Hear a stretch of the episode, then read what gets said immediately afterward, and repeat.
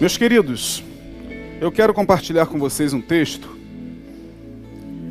mas antes tecer algumas considerações e depois nós vamos ao texto.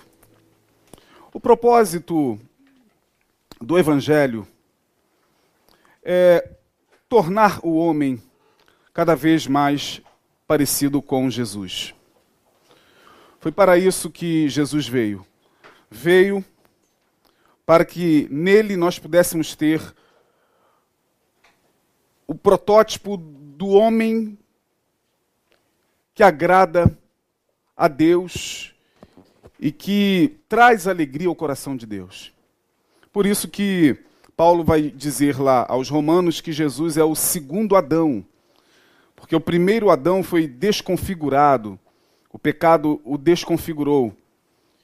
E o segundo Adão veio sem pecado, para que através dele, Jesus Cristo, nós pudéssemos então reiniciar todo o processo de regeneração numa vida que pudesse agradar a Deus, tendo Jesus, Jesus Cristo como como o modelo, como protótipo, como o exemplo de varão perfeito. Claro que nós não vamos alcançar a perfeição, Claro que, habitando nesse corpo de pecado, por vezes nos inclinaremos ao pecado e o praticaremos, consciente ou inconscientemente, por ação ou por omissão. Nós estamos sempre pecando. Mas o propósito de Deus, se é que vocês me permitem colocar esse termo, a aposta de Deus, ao enviar Jesus, e ao fazer com que Jesus seja reconhecido nos corações humanos, é fazer com que aqueles que o reconhecem como Senhor possam seguir seus passos, possam entender o seu evangelho, possa ou possam através das suas palavras orientar suas próprias vidas. Ele mesmo disse, o Senhor Jesus, eu sou o caminho, a verdade e a vida. Portanto, se Ele é o caminho, é nesse caminho que nós devemos trilhar. Se Ele é a verdade, é esta verdade que nós devemos buscar. Se Ele é a vida, é esta vida que devemos almejar e aspirar sempre. Eu estou falando isso porque eu e você sabemos da luta diária que nós travamos contra o nosso pior inimigo, contra aquele inimigo, por exemplo, que rompeu o ano com você. É. Passou o ano de 2020 todo com você e rompeu o ano com você e ainda continua com você, comigo e com todos nós. Esse inimigo que precisa o tempo inteiro ser confrontado, ser desafiado ser trazido para a luz do Evangelho, a fim de que, através dele, nós possamos rever nossos conceitos. É o inimigo, é o inimigo que nos afronta o tempo inteiro tentando fazer com que nós desistamos do propósito original que é buscar parecer com Jesus. Que inimigo é esse, pastor? Nós mesmos. Nós somos o nosso pior inimigo. Somos o nosso maior algoz. Somos nós que fazemos mal a nós mesmos. Ao longo de 2020, eu pude perceber que pouca gente, ou quase ninguém, fez mal a mim mas eu vi o quanto eu fiz mal a mim mesmo. Então, quando eu olho para o ano que passou, eu vejo que, de fato, eu fui o meu pior inimigo. Eu me fiz mal. E o mal que me fizeram foi muito pequeno diante do mal que eu fiz comigo mesmo. Em não me amar, em não me valorizar como eu deveria me valorizar, em não atentar para a voz do Espírito de Deus, como deveria fazê-lo, em endurecer o coração diante daquilo que era um, um, um caminho de vida, de repente, em determinadas circunstâncias, né? o endurecimento do coração. Por isso que a palavra diz: é, se hoje ouvirdes a voz do Espírito Santo, não endureçais o vosso coração. E a gente é muito duro, por vezes, para ouvir a voz de Deus. Então, se você fizer uma análise sincera de 2020, desse, desse ano que passou, ao longo desses 31 dias do mês de janeiro, você vai ver que nós somos, de fato, o nosso maior algoz, o nosso pior inimigo. Não é o diabo que é o nosso pior inimigo. Não é Satanás. Por mais terrível que seja, por mais desafiador, por mais perseguidor que seja, não é ele que faz tanto mal a nós quanto nós mesmos. E o problema é que nós colocamos a culpa o tempo todo nele. O diabo, para alguns, virou o cordeiro que leva os pecados de todos nós. Porque a gente não tem coragem de se encarar e a gente não tem coragem de olhar para nós mesmos e assumir, por vezes, o quanto nós somos ruins com nós mesmos, o quanto nós somos cruéis com nós mesmos, o quanto nós nos autossabotamos, o quanto nós nos auto-enganamos. Eu estou fazendo todo esse preâmbulo para entrar num texto cujo tema é um tema até muito inusitado. Um tema estranho. E o tema é o trauma de Deus. O trauma de Deus. Bom, você vai falar logo de início. Que é isso, pastor? Como assim o trauma de Deus? Deus não tem trauma. Sim, claro que não. Deus não tem trauma algum. Assim como Deus também não tem mão. Assim como Deus também não tem braço. Assim como Deus também não tem olhos, porque Deus é espírito. Ele é o, o Espírito por excelência, o Criador de todas as coisas. Deus é Espírito, disse Jesus, e importa que os seus verdadeiros adoradores o adorem em espírito e em verdade. Deus é Espírito. Mas quando a gente lê a Bíblia, e a gente vê a mão do Senhor, o braço do Senhor se estendeu, é, e a gente vai assimilando é, essa linguagem, que é uma linguagem para nossa compreensão, a linguagem bíblica, que atribui forma humana a Deus, é uma linguagem para nossa compreensão. Da mesma forma que os sentimentos humanos atribuídos a Deus, ira, Deus se irou, né? Deus é, diz lá o, o, o, o livro de Tiago, que o espírito que, que em vós habita tem ciúmes, né? Tudo isso são sentimentos humanos. Portanto, quando a gente lê a Bíblia, lemos a Bíblia percebendo sentimentos e formas humanas à divindade. Não significa que a divindade os tenha, porque Deus é espírito. Então, quando eu botei esse termo, esse, esse tema, o trauma de Deus, claro que Deus não tem trauma algum, mas é para que você entenda o que eu quero transmitir a você. Suponhamos, imaginemos que Deus tenha um trauma. Imaginemos. Que trauma seria esse? Que trauma seria isso? O que é um trauma? Trauma é uma pancada. É algo que marca. Trauma é isso.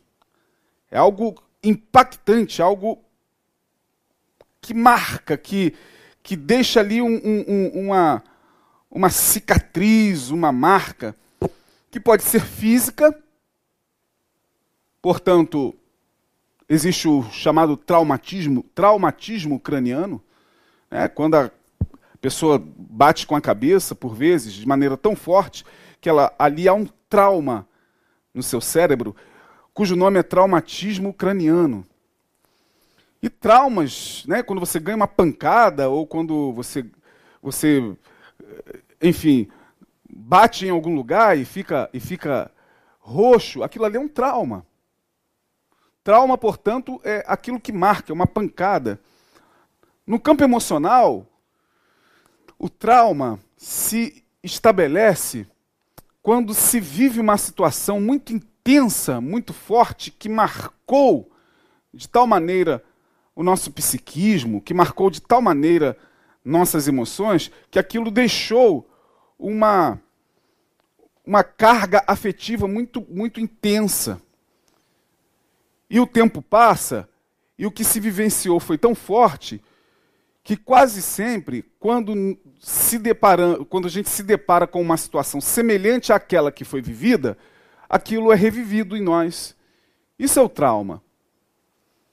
O trauma, portanto, no, no, no campo emocional, é uma, uma marca, é uma, uma pancada que uma situação causou em nossa mente e que, uma vez vivenciando aquilo, a carga afetiva daquilo foi para o nosso inconsciente e ficou lá.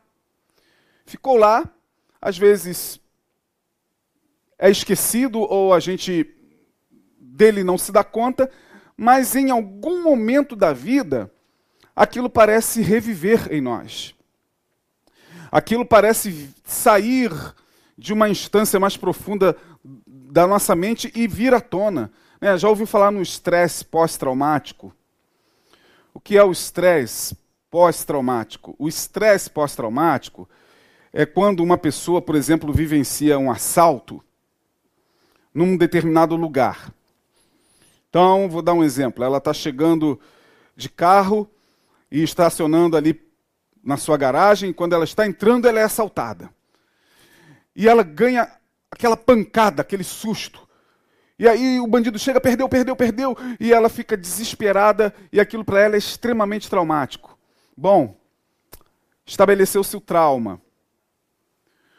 Dias depois, a pessoa ela não sabe o porquê que ao chegar próximo à sua garagem, as sensações são as mesmas do dia que ela foi assaltada. Ela começa a ter a mesma sensação. Às vezes, taquicardia, é, medo. É, isso chama-se estresse pós-traumático. Porque em um dia, em um determinado momento, numa determinada hora, ali naquele lugar, ela sofreu uma situação que, que foi forte o suficiente para deixar nela uma marca traumática. Isso é um trauma. E como eu coloquei o tema da, da minha mensagem, o trauma de Deus, bom, repetindo, é só para você entender, Deus não tem trauma algum, mas só para que a gente pudesse imaginar. E se tivesse? Vamos agora viajar um pouquinho. Se Deus tivesse um trauma, que trauma seria? Bom, eu vou ler com vocês Provérbios, capítulo 6, a partir do verso 12. Provérbios 6, a partir do verso 12. E meditar com vocês rapidamente, para, através dessa, dessa leitura, a gente poder compreender o, a, a metáfora do, do, tema. Né? É uma, é uma metáfora, o trauma de Deus é uma metáfora, é, é uma linguagem simbólica. Verso 12 do capítulo 6 do livro de Provérbios diz o seguinte: O homem de Belial, é, ou seja, o homem perverso, o homem mau, o homem vicioso, anda em perversidade de boca. Acena com os olhos, fala com os pés, faz sinais com os dedos. Olha que coisa interessante. Homem mau, homem perverso, ele está tão acostumado com isso que todo o seu corpo emite a maldade. Ele faz sinais com os pés, com as mãos, com os olhos. Seu corpo exala maldade e perversidade. Verso 14 diz: Perversidade há no seu coração. Todo o tempo maquina mal. Anda semeando contendas. Então preste atenção nos três primeiros versículos que nós lemos. O homem de Belial, o homem mau, o homem perverso, o homem vicioso, anda com perversidade de boca. Acena com os olhos, fala com os pés, faz sinais com os dedos. Perversidade há no seu coração. Todo o tempo maquina mal. Anda semeando contendas. Pelo que a sua destruição virá repentinamente. Subitamente será quebrantado, sem que haja cura. Agora preste atenção a partir do verso 16. Estas seis coisas aborrece o Senhor. E a sétima, a sua alma abomina. Em outras traduções, sete, ou são sete que a sua alma abomina. Eu gosto mais dessa tradução. E a sétima, a sua alma abomina. Vamos lá. Essas seis coisas aborrecem ao Senhor olhos altivos, olhos que olham por cima de todo mundo, né? olhos altivos, olhos soberbos, soberba. Então, essa é a primeira coisa que aborrece ao Senhor: pessoas com olhos altivos, pessoas soberbas. Língua mentirosa. Segunda coisa que aborrece ao Senhor: língua mentirosa.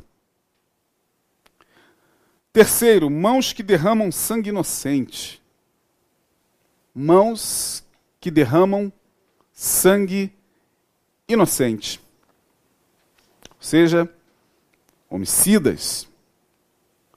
Quarto, coração que maquina pensamentos viciosos. Quinta, pés que se apressam a correr para o mal.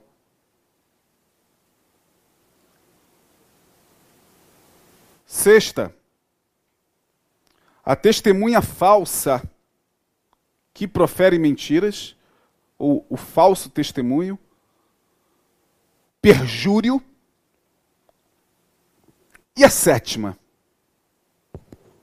o que semeia contenda entre os irmãos. Seis coisas aborrecem ao Senhor. E a sétima é essa aqui que nós terminamos. O que semeia contenda entre os irmãos. Gente, esse texto aqui saltou-me aos olhos porque a palavra abominar é odiar mesmo, é ter asco.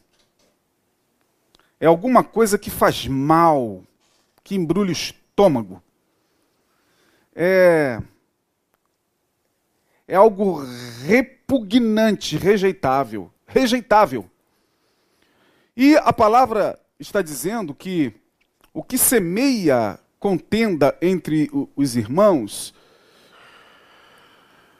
está debaixo da abominação do Senhor. Deus abomina. Por que será que Deus abomina aquele que semeia contenda. Porque voltando ao tema, lendo isso aqui e fazendo agora uma analogia com a metáfora que nós colocamos no tema, o trauma de Deus, é como se aquele que está semeando contenda, o que é semear? Né? Semear contenda é espalhar a contenda, é fazer com que a contenda, o disse-me-disse, a, a fofoca, a, a notícia maliciosa chegue no maior número de pessoas possíveis, ou possível, maior número possível de pessoas.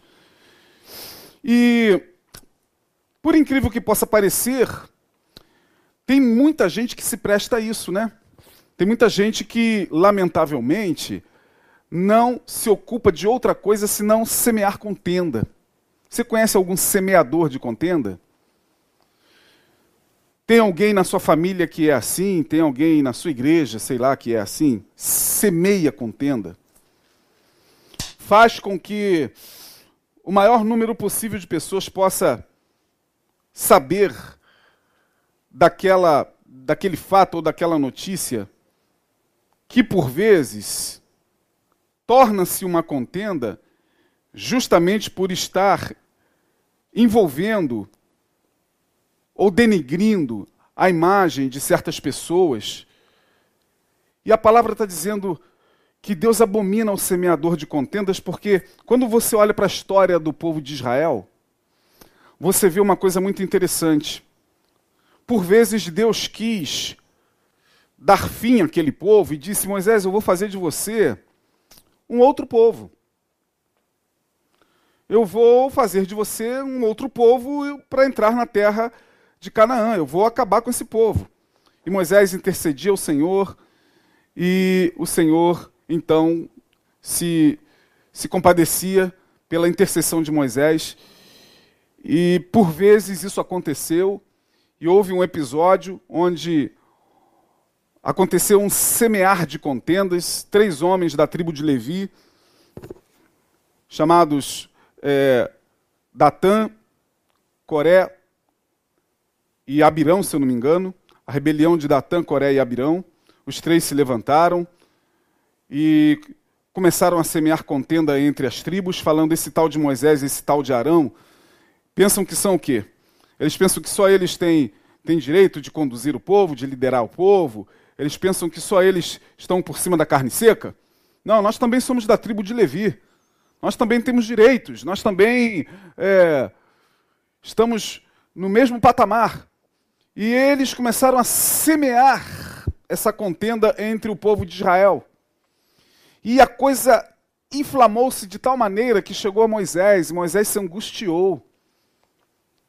E Moisés ficou aflito, porque Datã, Coré e Abirão foram semeando a sua o seu propósito maligno, o seu projeto maligno de querer tomar o, o, lugar de Moisés, ou querer também ter o mesmo, o mesmo reconhecimento de Moisés. Foi semeando isso entre, entre as tribos, e daqui a pouco o povo estava inflamado. E aí, quando isso chega até Moisés, Moisés faz, fala o seguinte: chama os três e diz: Olha, vamos fazer o seguinte. Amanhã, de manhãzinha, vamos se apresentar ante o Senhor eu coloco fogo no meu incensário e vocês colocam fogo no incensário de vocês e saiamos ao Senhor para ver o que o Senhor decide.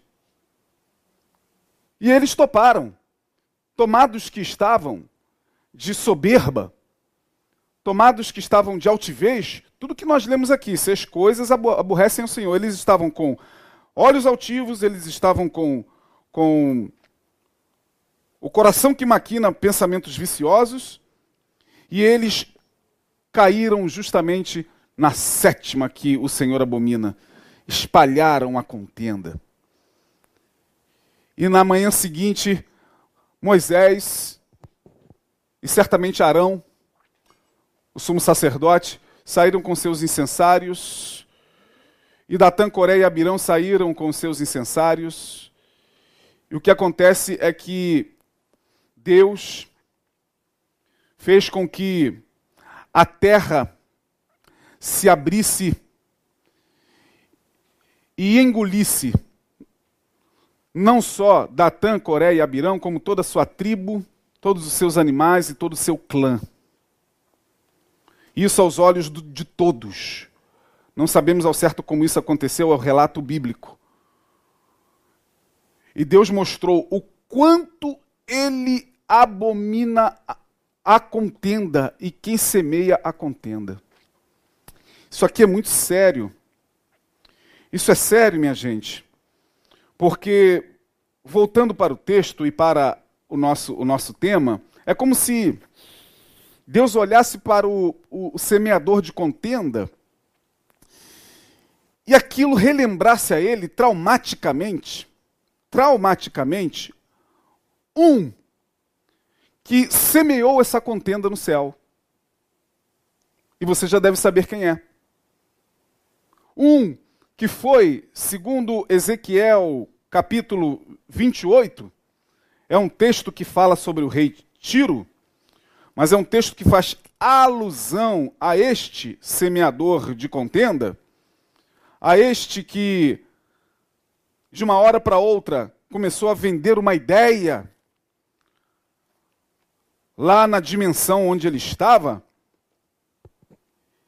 chamado Lúcifer. Pelo menos esse é o termo que a maioria de nós conhece. Lúcifer, o anjo, o querubim ungido, aquele que andava sobre as pedras afogueadas, aquele cuja formosura excedia talvez a de tantos outros seres criados por Deus. Ezequiel capítulo 28 fala exatamente sobre. É uma lamentação sobre o rei de Tiro. O texto não é especificamente sobre a queda de Lúcifer, mas o texto aqui faz uma alusão à queda de Lúcifer. E diz assim: na, é, Perfeito eras nos teus caminhos. No verso 14 do capítulo 28 do livro de Ezequiel. Tu eras querubim ungido para proteger e te estabeleci. No monte santo de Deus estavas. No meio das pedras afogueadas andavas. Perfeito eras nos teus caminhos, desde o dia em que foste criado, até que se achou iniquidade em ti. Até que se achou iniquidade em ti na multiplicação do teu comércio, olha que coisa interessante, se encheu o teu interior de violência e pecaste. Pelo que te lançarei profanado fora do monte de Deus e te farei perecer, ó querubim protetor entre as pedras afogueadas. Elevou-se o teu coração por causa da tua formosura corrompeste a tua sabedoria por causa do teu resplendor, por terra te lancei, diante dos reis te pus para que olhem para ti. E pela multidão das tuas iniquidades, pela injustiça do teu comércio. Pela segunda vez, nós estamos vendo aqui no texto o Senhor falando através do profeta Ezequiel ao rei de Tiro, mas fazendo uma alusão a Lúcifer, falando sobre a multiplicação do teu comércio. Ou seja, houve um espalhar desse negócio que brotou no coração de Lúcifer e ele foi compartilhando essa ideia com os demais seres, com os demais anjos, com as demais criaturas criadas por Deus. Ele foi fazendo um comércio, ele foi espalhando a contenda. Ele foi vendendo uma ideia. Ele foi colocando o seu propósito maligno de ouvido a ouvido, fazendo chegar ao maior número possível de anjos, fazendo chegar ao maior número possível de seres. Ele espalhou o seu comércio, ele semeou a contenda. E isso, quando o Senhor o viu, o expulsou e o tornou esta abominação que todos nós, cristãos, de uma certa forma, assim entendemos que possa ter acontecido. Portanto, o que eu quero dizer é que quando alguém está semeando contenda, é como se Deus relembrasse esse trauma, porque como se isso voltasse. O semeador de contenda, ele se torna exatamente como o anjo caído. Porque ele está ali semeando contenda e desconfigurando pessoas no coração das outras. Ele está acabando com famílias, acabando com amizades. Ele está é, fazendo com que pessoas acreditem muitas vezes naquilo que ele está falando, sem ter certeza se aquilo é verdade ou não.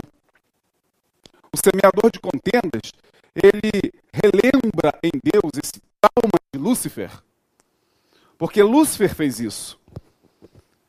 E na sua rebeldia, no seu espalhar de contenda, ele foi expulso e levou alguns com ele.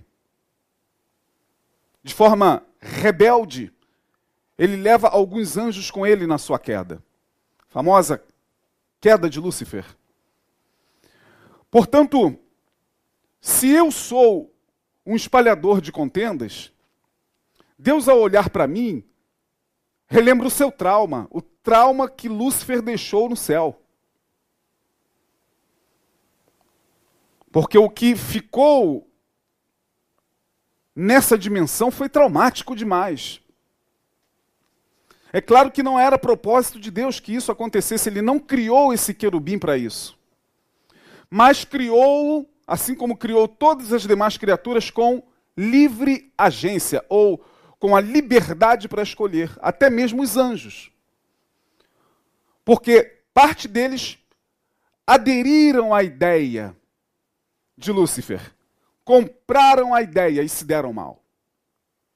Embarcaram numa canoa furada.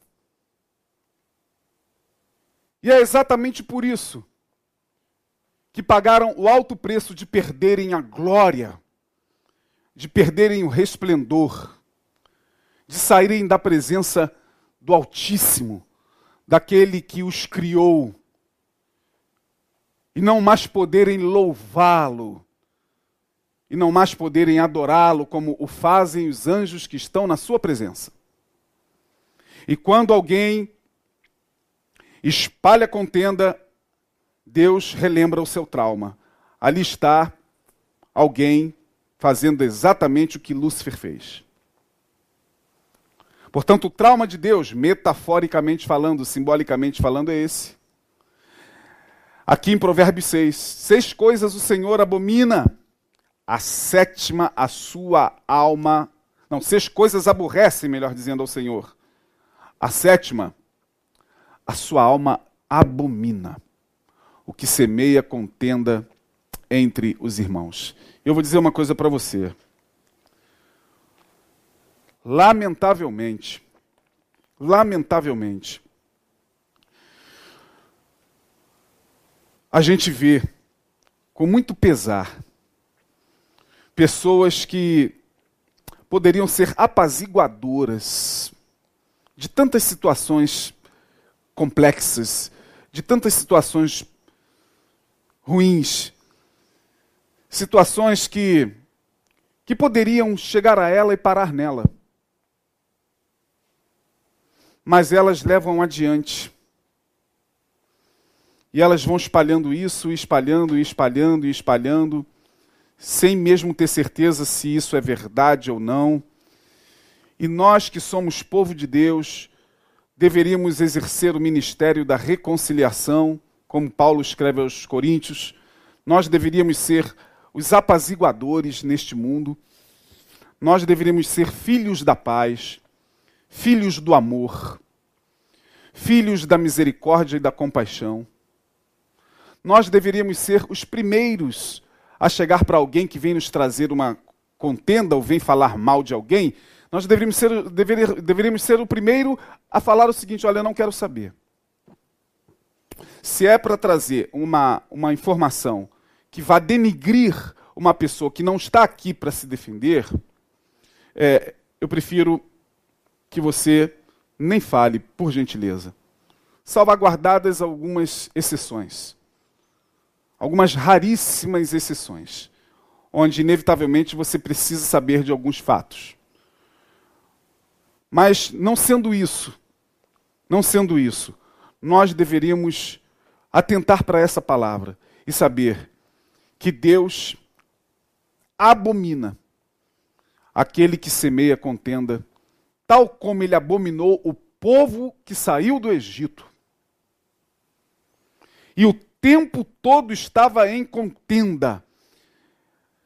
Assim como os doze espias que foram enviados a espiar a terra de Canaã, dentre eles Josué e Caleb. Dos doze, dez voltaram inflamados. Dez voltaram inflamando o povo, dizendo: não, nós não podemos entrar naquela terra, nós vimos gigantes ali, nós vamos morrer ali. E começaram a semear contenda entre o povo. E Josué e Caleb calados. Eram dez contra dois. E os dez príncipes das tribos começaram a inflamar o povo, e o povo começou a gritar e falar contra Moisés, e esse Moisés, e, e já queriam avançar em Moisés, por que, que você nos tirou do Egito? Porque é isso que a contenda faz. A contenda, ela levanta ânimos. E a gente vai comprando algumas, algumas informações sem que a gente tenha é, plena certeza se aquilo é exatamente como, como está sendo colocado. Mas o povo é assim, as massas elas vão se, se movendo de acordo com, com aquilo que chega em seus ouvidos, e é assim que o mundo está hoje, é assim que as redes sociais hoje se estabelecem, é assim que todo mundo age, porque infelizmente falta-nos a sensatez que só a palavra de Deus pode nos dar. E aí o povo desesperado, não, Moisés, esse Moisés vai nos matar. E os dez falando, não, é, é, é uma terra de gigantes. E olha, não dá para a gente entrar. E Josué teve que acalmar o povo, dizendo, gente, não é assim, dá para a gente entrar. O Senhor está conosco, a terra mana leite e mel e tal. Até que Deus teve que intervir, falando, olha, chega. Chega, eu vou mandar o meu fogo para consumir parte dessa geração. Vou acabar com todo mundo, não estou aguentando mais. Já não viram os meus sinais desde que saíram do Egito? Esse povo rebelde, esse povo contencioso, contendeiro, esse povo que não, não consegue, não consegue perceber, não consegue atentar para os sinais que eu fiz desde que os tirei da terra do Egito, chega, chega, vai, vai desaparecer todo mundo, inclusive esses dez fofoqueiros esses dez contendeiros, e Moisés, mais uma vez, Senhor, não faça isso, porque se o Senhor fizer isso, as nações que estarão à volta vão dizer que o Senhor os tirou do Egito para os matar aqui no deserto. Moisés muito sabiamente fez a sua intercessão. Não faça isso, Senhor, é o teu nome. Vão dizer: Olha, Deus os tirou do Egito para morrer no deserto. Aí Deus olha e diz: Tá bom, Moisés, mas eu quero que você saiba que eles não vão entrar no meu repouso seus filhos entrarão. Eles estavam gritando aí: nossos filhos serão presas, nossos filhos serão presas. Os filhos deles entrarão na terra prometida. Eles não. Salvo Caleb e Josué, certamente. Mas o texto destaca Caleb. Salvo Caleb, porque nele houve outro espírito. É o que está escrito lá em Números. Salvo Caleb, porque nele houve outro espírito. Ou nele houve outro nível de consciência. Nele houve uma percepção mais elevada, tanto nele como em Josué, dessa média que se, que se permite contaminar pela contenda. Neles, tanto em Josué como em Caleb, neles houve um outro nível de consciência. E para a gente fugir, todos nós, porque tem gente que espera ansiosamente a última fofoca chegar para espalhar, para a gente fugir disso, porque parece que para algumas pessoas isso é o, o alimento diário. Para a gente fugir disso, nós temos que elevar nossos níveis de consciência. E para elevar nossos níveis de consciência, temos que mergulhar na palavra. Temos que pedir a Deus todos os dias para nos ajudar no sentido de fazer com que nós não sejamos espalhadores de contendas aonde quer que nós estejamos, quer seja na igreja, quer seja em casa, no meio dos nossos parentes, quer seja no trabalho. Porque seis coisas aborrecem ao Senhor. E a sétima revive o seu trauma. O que semeia contenda entre os irmãos faz com que haja um estresse pós-traumático em Deus. Ele lembra de Lúcifer. Ele lembra do querubim caído, que numa dimensão de perfeição se permitiu, conscientemente, se permitiu espalhar a sua ideia maquiavélica, se permitiu espalhar o seu pensamento pernicioso e deu no que deu. Portanto, querido, em nome de Jesus, neste ano de 2021, Amanhã inicia-se o mês de fevereiro. Que nós possamos pedir a Deus mais sabedoria. Que nós possamos pedir a Deus mais capacidade para, como Josué e Caleb, elevar-se um pouquinho acima da média. Porque a média se alimenta de contenda, de disse-me-disse, de fofoca esses são os da média, dos níveis baixos de consciência. E cada vez mais parece que o planeta Terra vibra com níveis muito baixos de consciência. Nós estamos adentrando numa era onde os níveis de consciência estão se tornando cada vez mais baixos. A vibração mental das pessoas parece estar cada vez mais baixa. E Deus conta com aqueles que pretendem, se esforçam pela Sua palavra, pelo aprendizado do Evangelho de Jesus, elevar um pouquinho seus níveis de consciência. Elevar um pouquinho a sua capacidade de, de saber discernir quando alguma coisa está chegando no sentido malicioso para que isso por você seja levado adiante. Quantas coisas passaram por nós e foram levadas adiante e que não eram para ser levadas. E nós pecamos grandemente. Então, que nesta noite Deus possa nos dar essa capacidade, essa capacidade de frear nossa língua, de usar a nossa língua, como diz o Salmo 45. O meu coração ferve com palavras boas. Falo no que tenho feito no tocante ao rei. A minha língua é a pena de um destro escritor.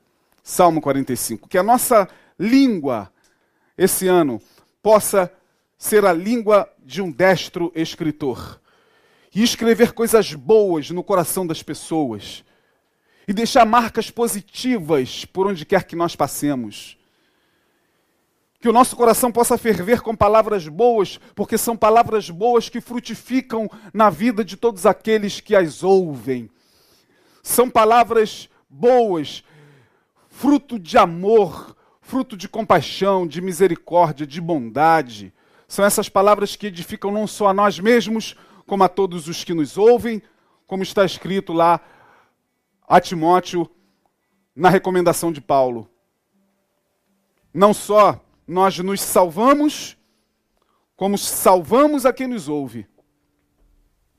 Porque não tem coisa pior do que uma pessoa ser taxada de espalhador de contenda. Essa pessoa faz com que Deus reviva o seu trauma. Ali está alguém como Lúcifer. Ali está alguém que está pecando exatamente o pecado do querubim caído. Que Deus nos guarde. E que nesse ano, sendo nós o nosso pior inimigo, o Senhor possa trabalhar em nossas vidas de tal maneira que possamos dar frutos dignos de arrependimento. E que os frutos do Espírito possam se fazer presentes, que, ou que o fruto do Espírito se faça presente em nossas vidas. Vamos orar nesse momento. Ó Deus, nós te louvamos. Te louvamos porque a tua palavra nos exorta, a tua palavra nos esclarece. E tudo que nós pedimos é que nós não sejamos instrumentos de destruição na vida de ninguém. Que nós não sejamos, ó Deus, instrumentos que possa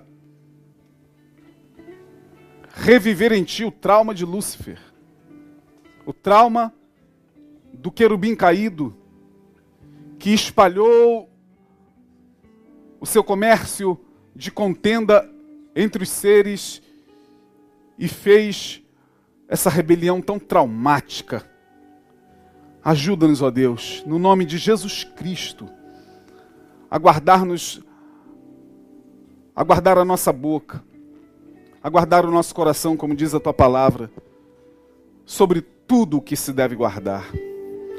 Porque dele procedem as saídas da vida, tanto quanto as saídas para a morte, e que a nossa boca possa produzir louvores e possa produzir aquilo que seja de edificação para os nossos irmãos. No nome de Jesus, nós assim te pedimos, aplique essa palavra aos nossos corações. Livra-nos de nós. Livra-nos todos os dias de nós mesmos. Ó Deus, para que assim possamos fazer a tua vontade, no nome de Jesus. Amém. Que Deus abençoe, querido. Tenha uma boa semana no nome de Jesus.